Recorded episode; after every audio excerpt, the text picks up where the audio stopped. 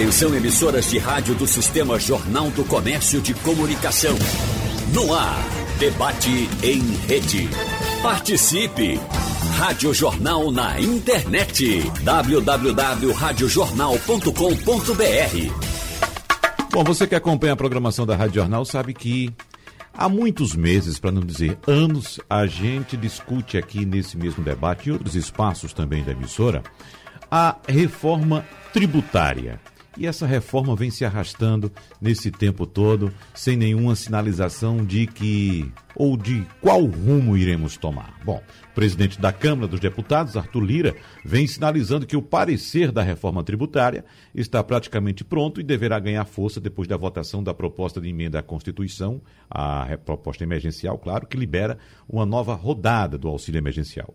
A ideia é que haja ainda esta semana uma reunião de alinhamento entre o relator, que é o deputado Aguinaldo Ribeiro, do PP de Alagoas, e os presidentes do Senado, Rodrigo Pacheco, e também da Câmara, Arthur Lira. Bom, para essa conversa de hoje, nós estamos recebendo o advogado tributarista Alexandre Albuquerque. Bom dia, doutor Alexandre, tudo bem com o senhor? Bom dia, Wagner. Bom dia a todo mundo que está nos ouvindo. Bom dia, Humberto. Bom dia, Paulo. Vamos conversar também com o economista Paulo Alencar. Bom dia, doutor Paulo. Bom dia, bom dia, Wagner. Bom dia a todos. Obrigado pela oportunidade de falar um pouco de um assunto que é tão polêmico e mexe bastante com a vida da gente. Sem dúvida. E a gente recebe também o advogado Humberto Vieira de Mello, que também é consultor jurídico da Federação das Indústrias do Estado de Pernambuco. Bom dia, doutor Humberto. Bom dia, Wagner. Bom dia, Alexandre. Bom dia, Paulo. Bom dia, ouvintes. Bom, vamos começar essa conversa com o advogado Alexandre Albuquerque, porque, como o senhor sabe, eu disse agora no começo, doutor Alexandre, nós estamos discutindo essa questão da reforma tributária há muito tempo. Sinceramente, eu não sei quando a gente começou a discutir. Uh, e é, a gente vem numa conversa que se arrasta esse tempo todo sem nenhuma sinalização de para onde iremos me parece que o que está sinalizado, e é bem certo, é que nós teremos, uh, para resumir a história, um agrupamento de siglas. Não se fala em nenhum momento em redução de carga tributária, doutor Alexandre. É verdade, Wagner, mas uh, a reforma tributária, para se pensar em, em, carga tributária, é preciso, antes disso, se pensar no tamanho do Estado que a gente quer. Então, a gente não, não tem visto uh, um avanço significativo nessa avaliação do tamanho do Estado que se pretende, e aí fica difícil de é, renegociar essa carga tributária. Né? Então, com os gastos que hoje existem, é sim necessário manter a arrecadação no patamar que hoje nós temos, que é algo em torno de 33% do PIB. Já dizia Benjamin Franklin, né? Algumas certezas nós temos na vida, né? E nada mais certo nesse mundo do que a morte e os impostos. Uhum. Então, é. ah, de fato, o, a forma de financiamento do serviço público é através de impostos. E hoje nós temos uma máquina pública que é cara. Então, pensar em redução da carga tributária é pensar, antes de tudo, em como baratear a máquina pública. Pois é. E nesse aspecto, nós fizemos uma entrevista aqui no quadro Passando a Limpo, doutor Paulo Alencar com o economista, um dos mais renomados do Brasil, muito atuante, Delfim Neto, que foi uh, ministro da Economia, ministro da Fazenda, melhor dizendo, na época do governo militar, deputado federal, um economista bastante conhecido e renomado, como disse agora há pouco. E essa foi a primeira pergunta que eu fiz a ele. Não seria mais adequado, neste momento, iniciarmos essa reforma através de uma reforma administrativa? Para enxugar o Estado, reduzir custos desnecessários, ou tirar, retirar, excluir custos desnecessários, reduzir outros custos, para aí sim partirmos para uma reforma tributária e aí pensarmos em uma redução de carga tributária. Uma coisa que me parece bastante óbvia, que é isso que a gente faz em casa, né, doutor Paulo? Quando a coisa aperta, o que, é que a gente faz? Reduz custos, corta isso, corta aquilo, corta A, corta B, para ver se cabe no orçamento. Mas o governo brasileiro opta por outro caminho, doutor Paulo. É, o, a pergunta é boa, Wagner. É, é, na verdade, a gente tem algumas reformas aí que estão estruturantes, que estão sendo desenhadas, que vêm sendo discutidas há muito tempo, né? É, naturalmente, mexer com o bolso é, ou a receita dos estados e municípios e da própria União é sempre motivo de muita polêmica, porque existem interesses diferentes, né? Quando se pensa numa reforma tributária, há toda uma competição de interesse, seja de estados, e os consumidores ficam acompanhando tudo isso. Por outro lado, quando a gente fala de uma reforma administrativa, que é da gestão pública, isso é unânime por toda a população brasileira e por boa parte dos políticos que precisa ser feita. E como tem o apoio da sociedade, o apoio de uma boa parte é, do Congresso, é uma reforma, eu diria, até mais simples de ser resolvida, inclusive a curto prazo, que não a reforma, por exemplo, da, da Previdência que a gente teve, que houve um desgaste e um debate bem, bem longo né, no Congresso. Então, uma reforma, uma reforma administrativa, como bem colocou, é arrumar a casa. A gente sabe que o Estado brasileiro é um Estado grande, que tem é, uma, uma participação muito grande na arrecadação e na vida da gente. É, o Brasil hoje, por exemplo, se a gente pensa nos impostos é, aqueles que estão embutidos, né? É o IPI, o PIS, COFINS, as siglas aí, o ICMS, o ISS, é 45% da arrecadação está na mão desse, desses impostos, né? Sejam federais, estaduais ou mesmo municipais. Quando a gente olha para os países desenvolvidos, a carga tributária é menor, né? principalmente os países em desenvolvimento, gira em torno de 35%, 10% a menos, é muita coisa sem uhum. contar que os países, é, os países em desenvolvimento, eles avançam em programas é, assistenciais para garantir um pouco mais de saúde, um pouco mais de educação. Né? O que a gente fala aqui é o seguinte, a gente tem uma combinação de carga tributária muito alta e, e a gente, porque não se discute o que se paga, se discute o que se volta para a sociedade, e a gente paga caro, volta pouco e a gente tem uma, uma estrutura pública muito grande inchada. Então, eu diria que é uma combinação das duas, eu acho que deveria ser em duas fases, mas naturalmente a reforma administrativa é uma reforma de mais consenso comum.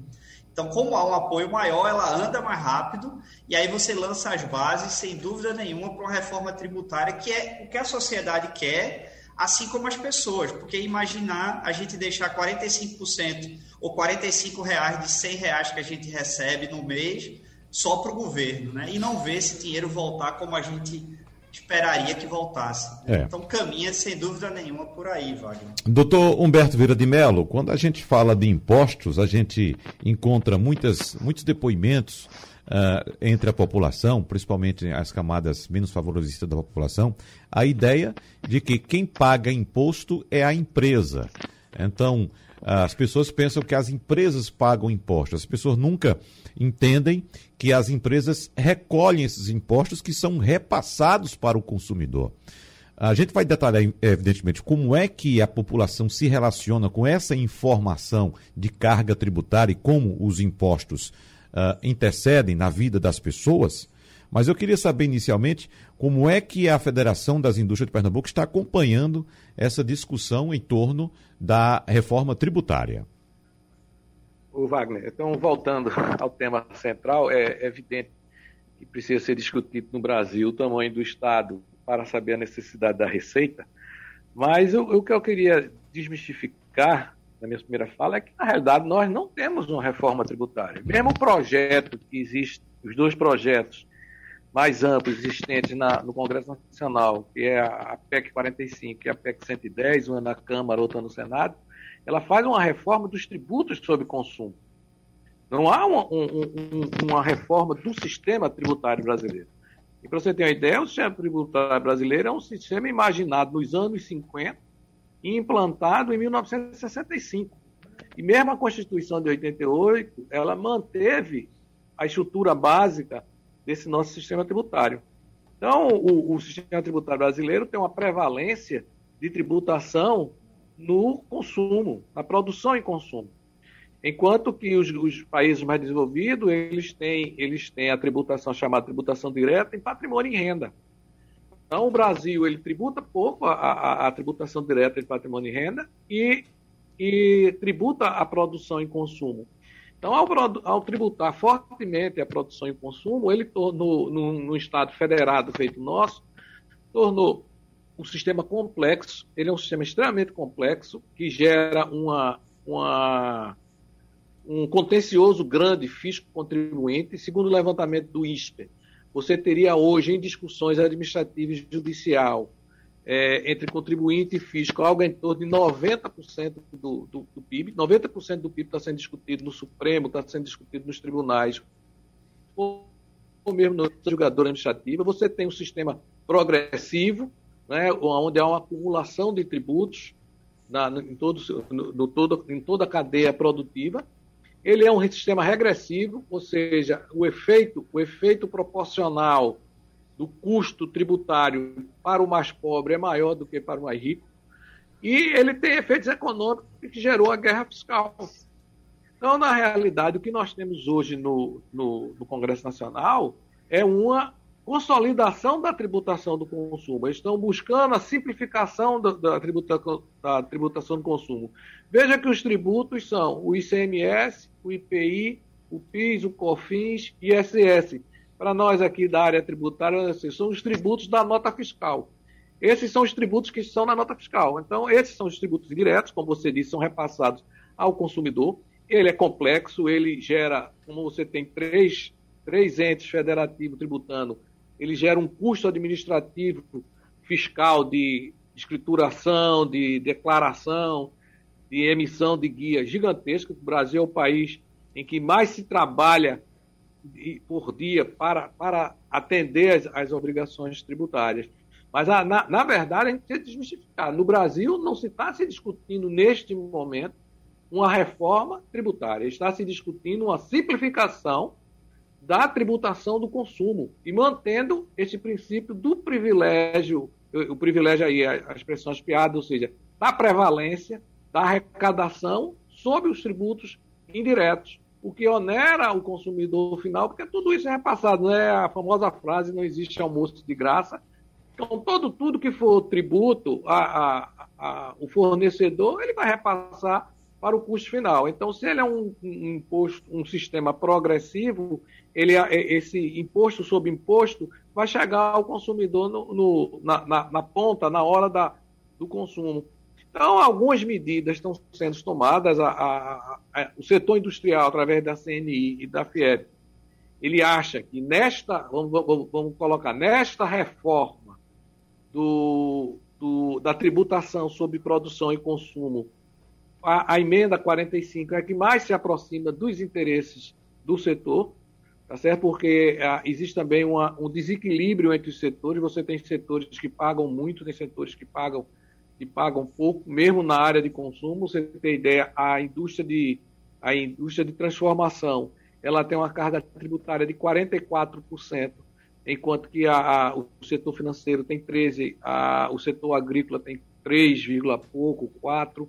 Então você também tem um desequilíbrio na, na, na tributação por setor econômico e que a, a emenda 45, ela de alguma forma, ela minimiza esses efeitos, mas uhum a, o setor industrial tem plena consciência que o que está se fazendo é uma reforma de uma parte do sistema tributário. Não, não está se mudando a, a estrutura do sistema, que, que, que, seria o aumento da tributação direta, patrimônio e renda, em detrimento da prevalência da tributação de consumo, como é hoje no Brasil. É. Agora, doutor Humberto, há possibilidade de haver um entendimento, uma convergência do setor produtivo, de todos os setores da economia do Brasil, em torno de uma proposta unificada? Porque eu faço essa pergunta porque tem um grupo de empresários que passou a apoiar uma proposta simplificada da reforma da Previdência, ou melhor, da reforma tributária, né? Claro, no movimento para pressionar pela aprovação da mudança no sistema de impostos o mais rápido possível. Então, nesse manifesto, que inclusive vai ser entregue ainda ao ministro da Economia Paulo Guedes e ao presidente da Câmara Arthur Lira, esse grupo, que é intitulado de Brasil 200, vai defender o chamado Simplifica Já. A proposta é criar ICMS e ISS nacionais sem unificar esses tributos, prevendo a desoneração parcial da folha.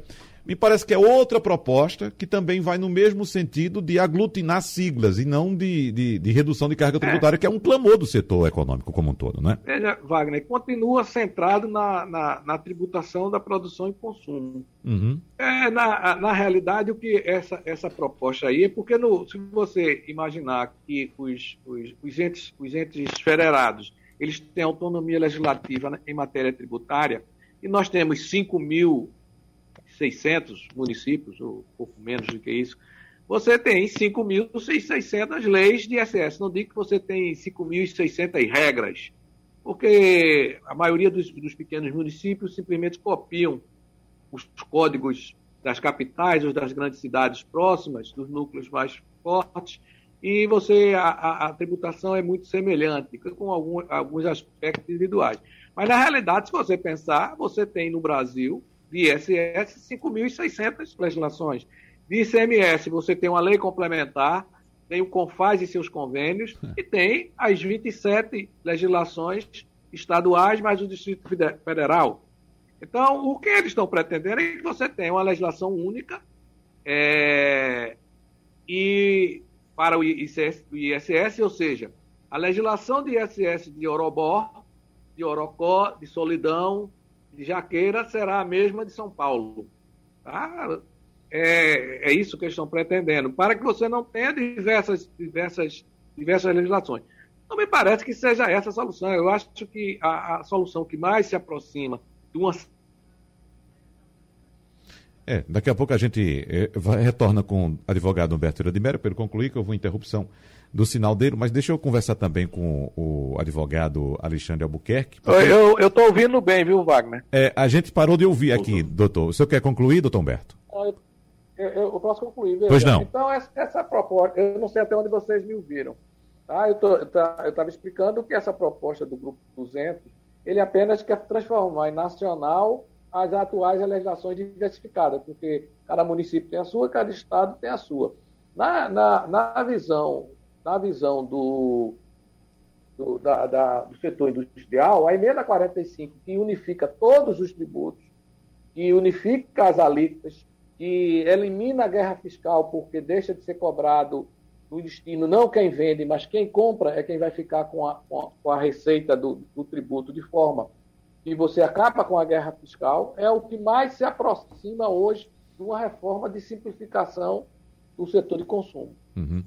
Agora, doutor Alexandre, eu ouvi certa vez de um empresário, amigo, a seguinte colocação: a estratégia do desonesto é ser desorganizado. Ou seja, o desonesto, ele não deixa as coisas claras, não deixa tudo às claras mostrando para você como está fazendo determinado negócio, por exemplo.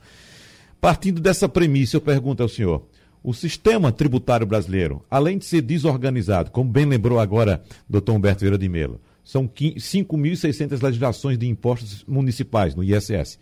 Esse sistema é desonesto com o cidadão brasileiro?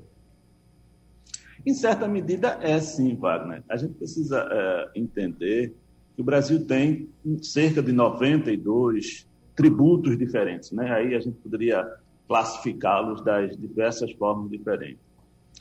E você pensar que um sistema com 92 tributos difer é, diferentes Vai ser possível controlar? Não, não vai ser. Né? Essa carga tão distribuída em diversos impostos acaba fazendo com que não se conheça com precisão e não se aplique com precisão cada imposto desse.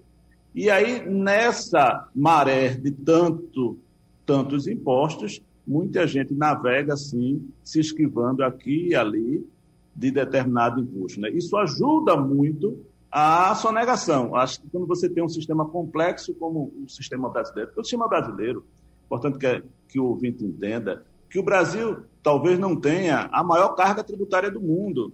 Né? O Brasil tem uma carga tributária próxima da média da carga tributária mundial, 33%. O problema é que o Brasil entrega pouco serviço público, um serviço público que não é de boa qualidade, e tem um, como disse o doutor Humberto há pouco, tem uma distribuição de carga, em certa medida, injusta. Né? O que nós chamamos de, de um regime que ele é, acaba onerando o mais pobre é, e desonerando o mais rico, ele é muito claro no nosso sistema. Para a gente entender isso, basta a gente perceber que, o, como, como dizia Humberto, quando você olha a tributação sobre o consumo, a tributação lá que eu pago na feira, no supermercado, né, que eu gasto com o meu salário, o Brasil tem a terceira maior tributação sobre o consumo do mundo. Ou seja, eu pago mais imposto no supermercado, na feira, comprando produtos, do que a grande maioria dos países do mundo. Né? Por outro lado, nós temos uma das menores tributações sobre a renda, sobre o lucro, sobre o ganho de capital. Isso precisa ser revisto. E aí a gente pode até estar tá imaginando, ah, mas a tributação sobre a renda é uma tributação alta, o imposto de renda é 27,5%. É preciso que a gente separe tributação sobre a renda de tributação sobre salário. É, a gente tem, de fato, uma tributação sobre o salário que é significativa, mas a, o assalariado é aquele que ganha um salário, dois salários, três salários. Quando você começa a, a compreender que as pessoas de maior remuneração não recebem suas remunerações a título de salário, você começa a entender que eles acabam suportando uma carga tributária menor. Né? Se nós olharmos 50%, cerca de 50% da carga tributária do Brasil, ela vem do consumo, ela vem da compra lá no supermercado, na feira. Né? E quando você olha isso para a população mais pobre, quem gasta, é, quem ganha um salário mínimo, pouco menos ou pouco mais de um salário mínimo, gasta todo o seu salário na feira gasta todo o seu salário fazendo as compras para o dia a dia. E ele acaba pagando 50% dessa carga. Já quem não gasta, quem recebe salários maiores e tem condições de poupar, né, de construir patrimônio, você vai ter sobre a, o patrimônio, por exemplo, uma carga tributária que não chega a 10% da carga tributária que é paga no consumo. Ou seja, quem tem propriedades paga dez vezes menos do que quem gasta seu salário comprando arroz, feijão, né, fazendo a sua feira para consumir. Então, quem guarda paga menos imposto. E quem é obrigado a gastar, até porque se não gastar não vai comer, paga muito mais imposto. Então, quando se pensa numa reforma tributária, é preciso que se pense numa reforma tributária também que traga mais justiça fiscal, né? que permita com que quem ganha mais pague mais e quem ganha menos pague menos. Não dá para eu gastar 50% do meu salário com impostos, porque eu gasto o meu salário todo fazendo a feira. Né? É, é, é preciso que essa tributação sobre o consumo seja sim revista, não é só uma questão de, de jogo de letras e vamos trocar o ICMS, o ISS pelo IVA, né? Seja que modelo venha ou sob que nome se dê a esse novo imposto, ele precisa ser um imposto que onere menos o consumidor. Né? A gente está vivendo agora, e está muito em voga, e o debate está bem acalorado, com essa questão da gasolina, do diesel, né? É, recentemente, aí, a 1 de março, mais um aumento do preço da gasolina, do diesel, quando a gente é, olha o preço que sai o diesel lá na refinaria e o preço que chega o diesel no posto de gasolina, né, no posto de combustíveis, e a gasolina idem, né? A, a gasolina sai da refinaria por R$ 2,60 e a gente está abastecendo por R$ 5,10, R$ 5,20, agora já se fala aí em chegar até R$ 5,60 uh, o valor do litro de gasolina. Né? E isso acontece por quê? Porque a gente tem, na gasolina especificamente, 44% do preço da gasolina é imposto. Então fica difícil chegar no posto e abastecer e saber que a cada 100 reais que você coloca de gasolina no carro, 44 reais é para pagar imposto. Né? Uh, Acho que a proposta que, que o governo federal vem lançando, ela não resolve. Né? Há, há outros fatores, sim, que influenciam o preço da gasolina que precisa ser revisto. E também essa política de transferir a responsabilidade e a culpa para os outros, né? porque chega agora o governo federal e diz, olha, vou, o meu imposto eu vou reduzir. Agora eu quero ver os estados reduzirem os impostos dele. Né? É, é, fica naquele jogo de transferir a culpa para o outro. Acho que isso não é bom. Mas isso, em alguma medida, também vai nos revelar o quanto o sistema é injusto e o quanto se paga de imposto. Então, o governo faz um esforço e desafia os estados, o governo federal, e desafia os governos estaduais de também realizarem um esforço nesse mesmo sentido para baratear o preço da gasolina. Uhum. E me parece que talvez não tenha o resultado que a gente gostaria que tivesse, né? E vamos tocar especificamente aqui, agora, na polêmica mais recente, que é a questão do preço dos combustíveis no Brasil. Tanto diesel como gasolina, até mesmo o gás de cozinha disparando este ano, uh, em torno de 40% os três combustíveis, ou até mais uh, individualmente. Mas o que chama a atenção, doutor Paulo Alencar, é que o governo federal, é, aqui eu coloco um grifo meu, inclusive, me parece que muito numa tentativa de pressionar os governadores ou jogar a opinião pública contra os governadores, contra os estados, uh, reduziu a carga tributária do gás de cozinha a zero, a, gás, a carga tributária federal a zero, e a do óleo diesel pelos próximos dois meses. Né? E, inclusive, a gente já vem acompanhando aí uma, uma manifestação que ocorre de forma pontual em algumas capitais do Brasil, principalmente por profissionais que trabalham com veículos, fazendo transporte de passageiros, já pressionando também os governadores para baixar a carga tributária estadual.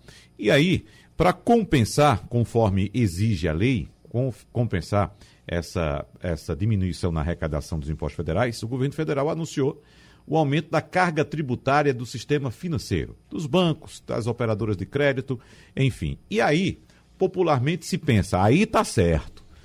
Vai tirar da gasolina e vai cobrar dos bancos. Aí o consumidor que não tem muita informação a respeito de como se processa essa questão da arrecadação, acha que os bancos vão pagar impostos. Na verdade, ele esquece que se ele for, da mesma forma, buscar um crédito no banco para comprar, inclusive, outro carro, ele vai pagar mais caro por esse crédito. Como é que o senhor está acompanhando essa questão do aumento dos preços dos combustíveis aqui no Brasil neste momento? Então, Wagner e ouvintes, né, é, esse é um exemplo claro de, de carga tributária extremamente confusa para se entender. Né? É, é, por exemplo, quando a gente vai lá, bem, a, a, gasolina aumentou aí nos últimos, estamos falando de janeiro para cá, foram, é, estamos falando de cinco aumentos sucessivos. Né? E, por outro lado, o óleo diesel teve aumento aí, foram quatro aumentos sucessivos, é, é, em continuação, né, um após o outro, sucessivos em em quatro, em, também nesses dois meses. Né? Um aumento aí da ordem de, como bem falou, de 39 para gasolina e de quase 34 para o diesel. Né? E nessa composição, é, tem o preço que sai da, lá da refinaria, é, o preço que sai lá, que sai a 2,60, 2,80 para esse último aumento, e no meio do caminho, até chegar ao consumidor final, no momento que a gente paga lá o imposto, né, é, ou abastece o carro junto com a fabricação, mas o imposto tem uma carga tributária aí mista, que é uma parte do governo, né, uma parte federal, que é o PIS, COFINS e a famosa CID, e tem uma parte estadual, que é o ICMS. Né? Aí o governo é, disse assim, olha, como é um assunto que está mexendo muito com a vida da gente, está impactando direto no consumo direto dessas pessoas, que abastece o carro. E indiretamente, quando a gente vai lá comprar um produto no supermercado, porque, como bem falou, não só os bancos, mas as transportadoras que precisam de diesel vão repassar isso para o preço final. Só que como a gente vive um momento econômico de recuperação, os resultados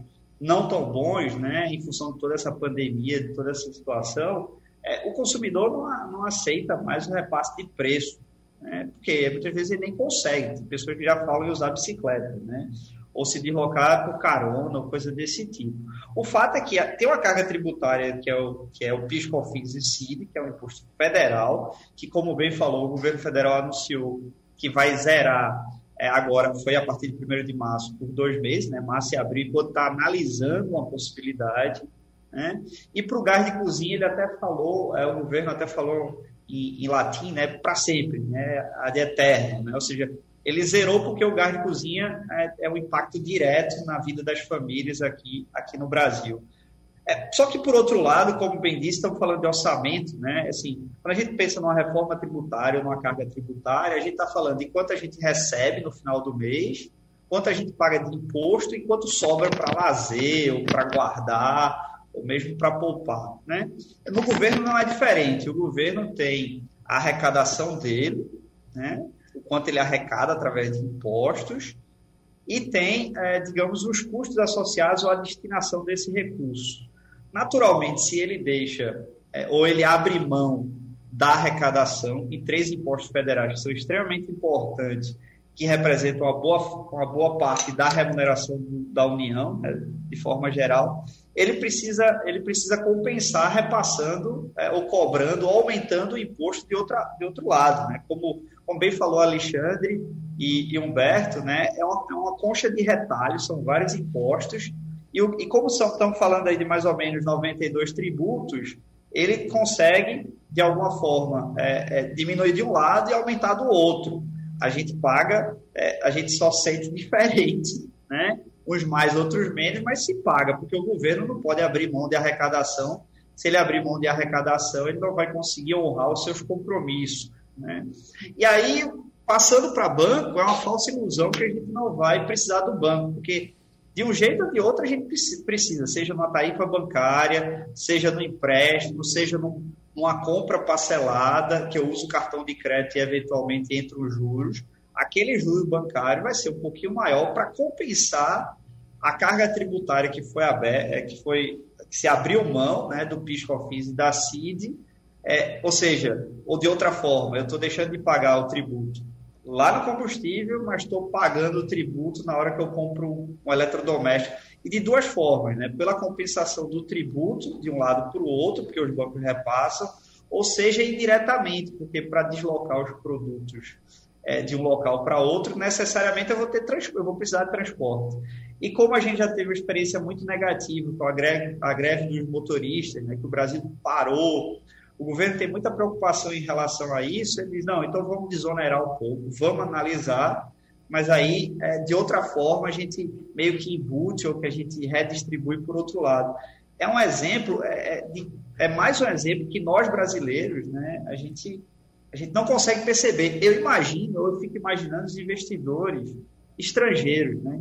Se a gente que vive aqui, que passa por isso todo dia, que não tem nem o ato de olhar na nota fiscal a, a carga tributária, porque é, é, muitos segmentos é obrigado a destacar os tributos. Ele nem sabe disso, né? ou nem vê isso, às vezes até sabe e nem olha. Imagina um investidor estrangeiro olhando para o Brasil e resolvendo construir um shopping, construir um negócio, montar uma fábrica com a carga tributária tão confusa. Né? Isso, isso dificulta os investimentos externos diretos aqui no país, isso faz com que a gente não atraia mais investimento simplesmente pela, pela concha de retalhos ou a complicação que é entender os impostos. A Petrobras, por sua vez, como pratica preço de mercado, está repassando os preços, né, porque o preço do barril do petróleo aumentou no mercado internacional, ela repassa, tem um impacto no consumidor. Aí o governo diz, vamos atenuar um pouco disso. Aí atenua, mas não resolve, porque cobra de outro lado.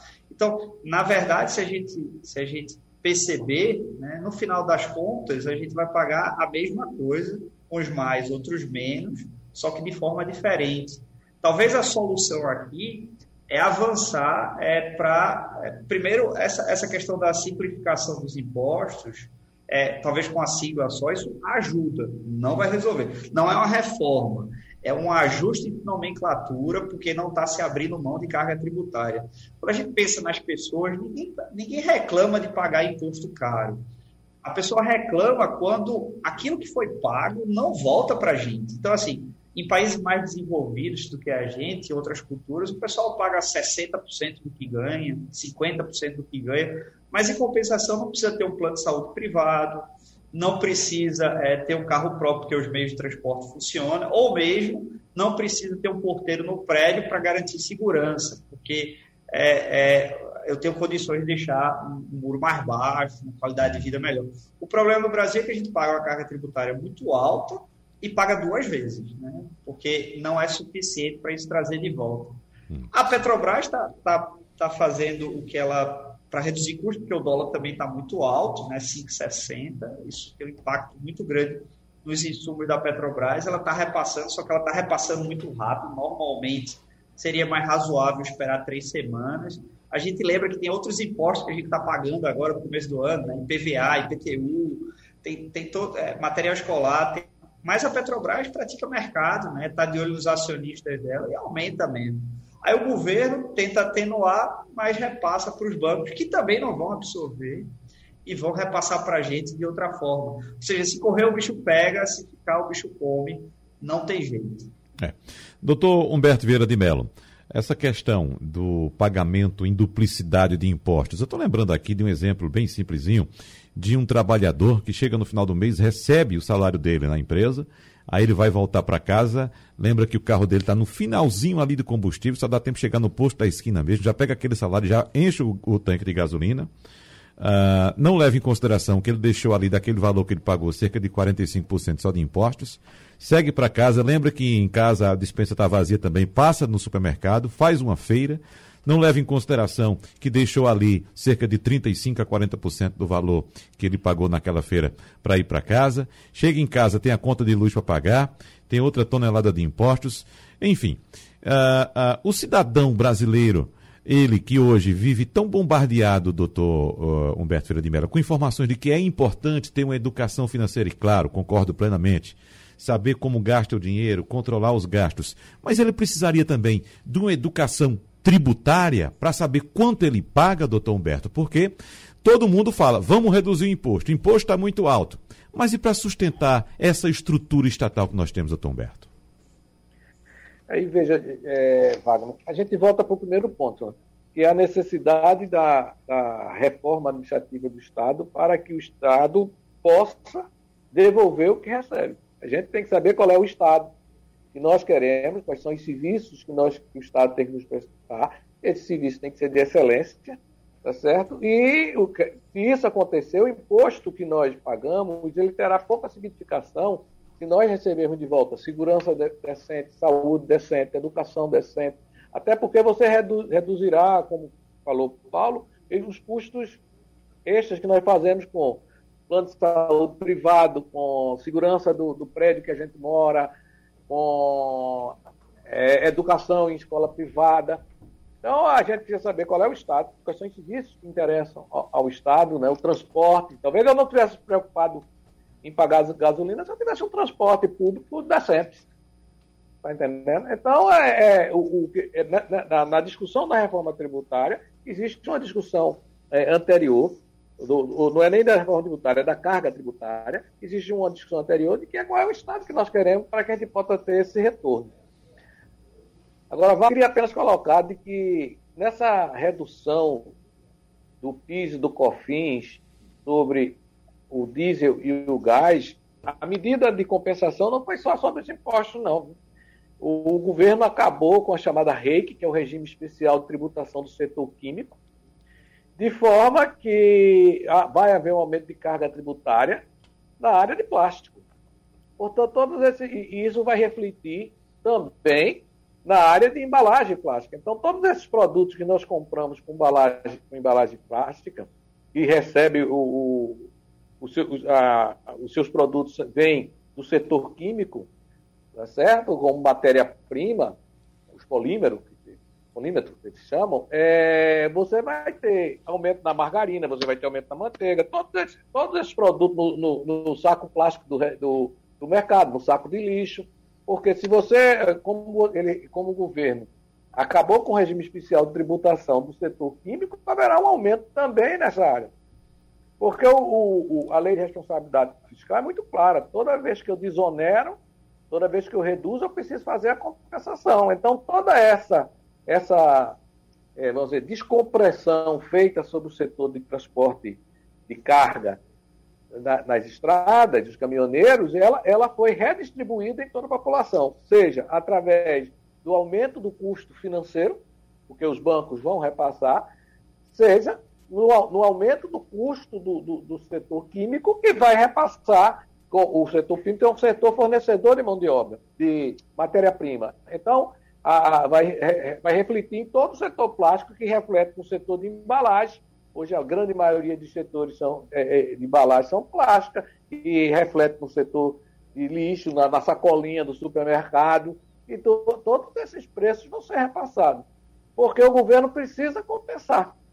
Então, a gente, a gente, atendeu a um setor, o governo federal atendeu a um setor, sem dúvida, atendeu a um setor, embora eu acho que a, a redução é, é, é, muito pequena, porque o, o, o, o, grande tributo de, tributa, de, de carga da, da gasolina é a, o ICMS, e você ainda teria aí, na, né, quando você pensa em refinaria, pensar naquele preço de 2,60, você tem o custo da distribuidora, com a margem de lucro da distribuidora, o custo da distribuidora, em seguida tem o custo e a margem de lucro do posto. Tá? Então, tudo isso está embutido nesse preço final da gasolina que a gente paga. E, e, e o que acontece é o seguinte, Wagner, é sempre uma solução tópica para um problema que é geral. Nós temos um problema geral, nós temos um sistema tributário que hoje não contempla necessidades modernas do país. Essa é, é, é, é, o grande o grande foco. E você resolve fazer soluções tópicas. E você cria um incentivo fiscal em Pernambuco, um incentivo fiscal na Paraíba, quando o que a gente está discutindo aqui é o, o, o, o desequilíbrio regional. Quais são as medidas que o governo tem para acabar com, com, o desequilíbrio regional? Então, a gente tem sempre soluções tópicas para situações gerais. Né? As panaceas de todos os males, que não vão resolver. Tá certo? Então, isso que foi feito aí não vai resolver o problema, que daqui a pouco vem outro aumento, porque o, o Paulo pode explicar melhor isso. O preço da gasolina está vinculado ao preço internacional e ao câmbio. Então, se o dólar está subindo, o preço da gasolina, do, o preço da refinaria vai subir. A Petrobras vai ter que repassar o preço do dólar. Então, não, não, não, é, é, é uma solução tópica, simples, e né, como toda solução simples, ela, ela não resolve. Tá certo? Uhum. A gente tem um problema grave, que é o nosso sistema tributário que precisa ser resolvido. Aliado a isso, um antecedente, a pergunta-chave: qual é o Estado que nós queremos, que nós pretendemos? Essa que é a grande questão. Tentando responder essa que me parece ser a questão fundamental dessa conversa que estamos tendo aqui hoje. Pergunta ou provocação foi feita pelo advogado Humberto Vieira de Mello no bloco anterior, questionando o seguinte: qual o Estado que nós queremos? E aí, quando se fala em redução de carga tributária, doutor Alexandre Albuquerque, eu lembro, inclusive, de uma pesquisa que foi feita uh, o ano passado, ainda acho comecinho do ano passado, sobre essa questão. Tinham vários itens, vários questionamentos na pesquisa, mas tinha um item, por exemplo, você concorda com a redução da carga tributária? A imensa maioria, sim. Mas tinha outro item em que uh, o pesquisado era perguntado, questionado, se ele concordava com o fim dos concursos públicos. E o entrevistado dizia, majoritariamente, não. Ele quer mais concurso público. Então veja que há uma confusão na cabeça do contribuinte brasileiro, da população brasileira, entre a questão do, dos custos do Estado e o que ele quer, porque nós temos uma cultura extremamente patrimonialista. Tudo tem que vir do Estado. A gente se, se, se uh, escora muito em tudo no Estado. Então o Estado tem que bancar tudo para a nossa vida. E as pessoas não entendem, às vezes, de que isso tem um custo. E esse custo é coberto através da carga tributária, em boa parte das, da, das questões, doutor Alexandre. É isso. isso. isso. que você fala me lembra muito lá em casa, sabe? Uhum. Porque fica todo mundo achando que deveria gastar menos com os gastos de casa, com cuidado de casa, com auxiliar lá ali doméstica, e se gastar mais com viagens e tudo isso. E, e a provocação que eu faço é, mas tá bom, você está disposto a lavar o banheiro? Uhum. Você está disposto a cozinhar? Uhum. Né? Você está disposto a varrer a casa? Não, não estou. Aí eu não estou disposto a fazer os serviços domésticos, mas quero eles prontos e não quero gastar com um funcionário doméstico. Uhum. Né? Não quero pagar o salário de, de, um, de um trabalhador doméstico.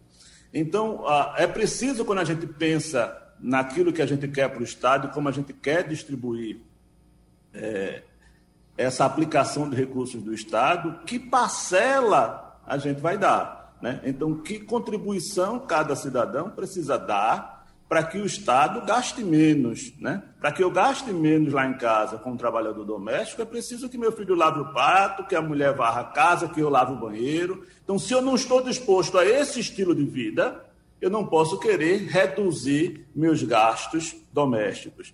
E o mesmo é com o Estado. É um dado que as proporções que precisam ser mudadas é isso. A gente precisa se incomodar mais. Tem uma palavra muito em voga hoje que é apoderamento.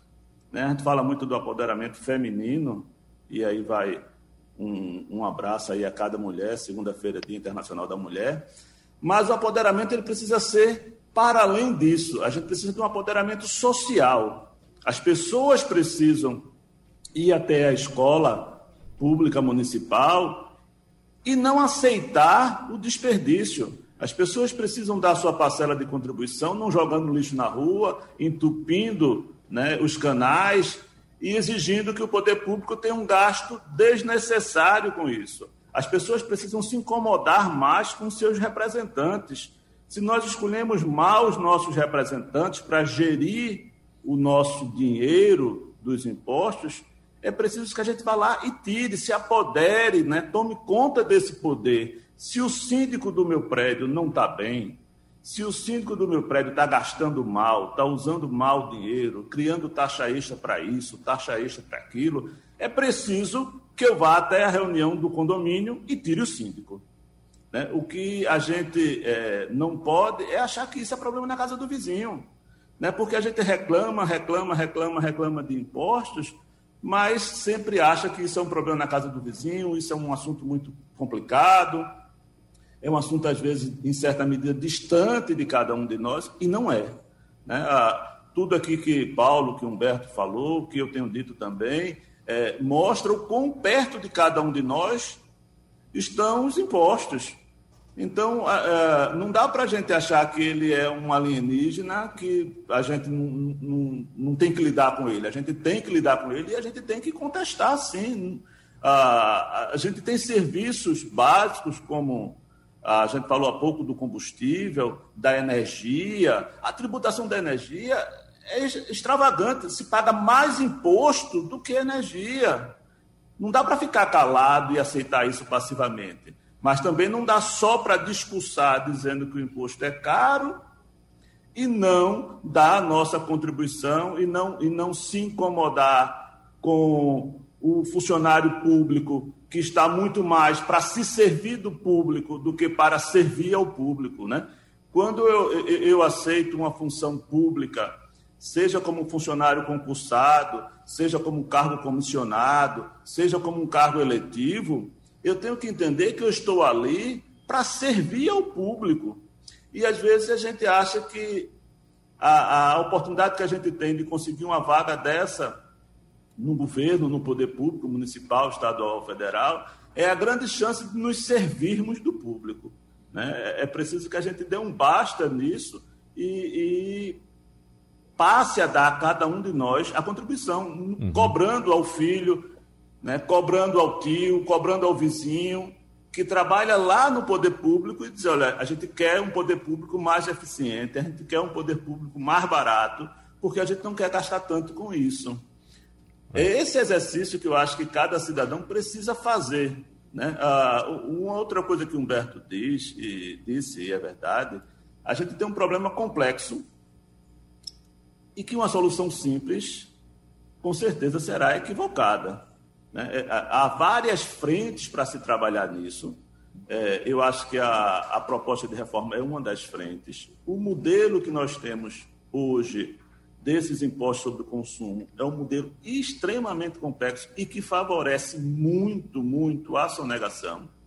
Então, se nós tivermos uma simplificação desse modelo, talvez tenhamos uma redução dos níveis de sonegação, um índice de contribuição para arrecadação maior e até uma possibilidade de revisão das tributações. Mas é preciso também não parar só nessa sopa de letrinhas aí, trocar o ICMS, o ISS por uma outra letra qualquer. Né? É preciso também que a gente pense nesse modelo que a gente imagina de custeio do Brasil. Né? Um, um, empresário amigo nosso é, me confidenciou que tem 40 funcionários só para apurar o imposto que deve. O sistema é tão complicado que o empresário precisa contratar 40 pessoas para saber quanto é o imposto a pagar. Uhum. E a gente não faz essa conta também, né? Então, a simplificação acho que é uma medida importante, porque ela vai reduzir esse custo de apuração de tributos, mas a distribuição é, de forma mais justa desses tributos, ela também é fundamental. Não dá para a gente ter, eu repito, um imposto sobre a renda pequeno, não dá para a gente ter um imposto sobre o patrimônio pequeno e tributar muito o consumo né? e tributar muito a folha de salário.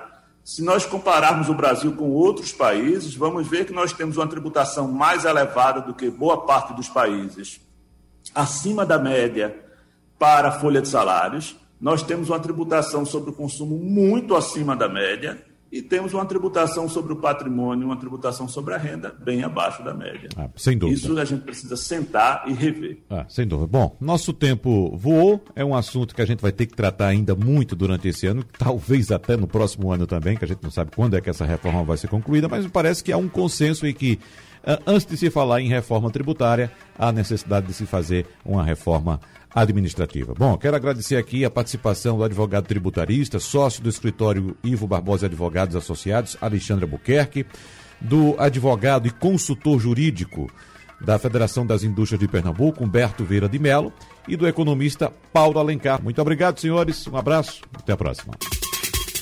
Sugestão ou comentário sobre o programa que você acaba de ouvir, envie para o e-mail ouvinte@radiojornal.com.br ou para o endereço Rua do Lima 250, Santo Amaro, Recife, Pernambuco.